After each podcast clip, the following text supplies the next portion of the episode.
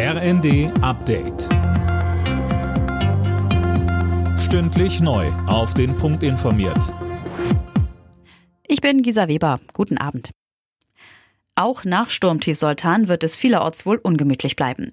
Der Deutsche Wetterdienst warnt in mehreren Bundesländern vor starkem Regen und Schneefall.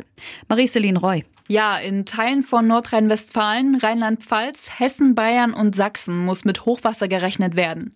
Viele kleine Flüsse könnten überlaufen oder sind es schon, heißt es. Auch Erdrutsche seien möglich. Unterdessen hat sich der Zugverkehr nach dem Sturmtief der vergangenen Tage wieder weitgehend normalisiert. Die Bahn betonte aber auch, weil kurz vor Heiligabend viele Menschen zu ihren Familien fahren, sind die Züge proppevoll. Israel setzt die Angriffe im Gazastreifen auch nach der neuen UN-Resolution unvermindert fort. Die israelische Armee veröffentlichte Aufnahmen, die Soldaten beim Einsatz in Ruinen zeigten. Der UN-Sicherheitsrat hatte zuvor deutlich mehr humanitäre Hilfen im Gazakrieg gefordert.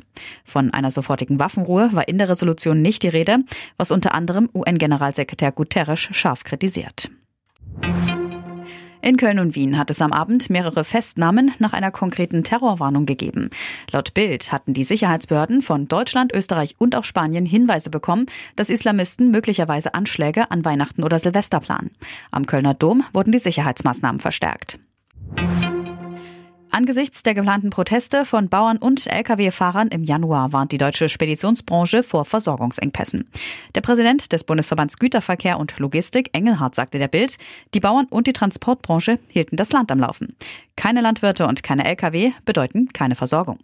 Die Bauern protestieren gegen den Wegfall von Steuervergünstigungen, der sie im Wettbewerb mit Bauern im Ausland benachteiligt. Die Spediteure kritisieren die Anhebung der Lkw-Maut.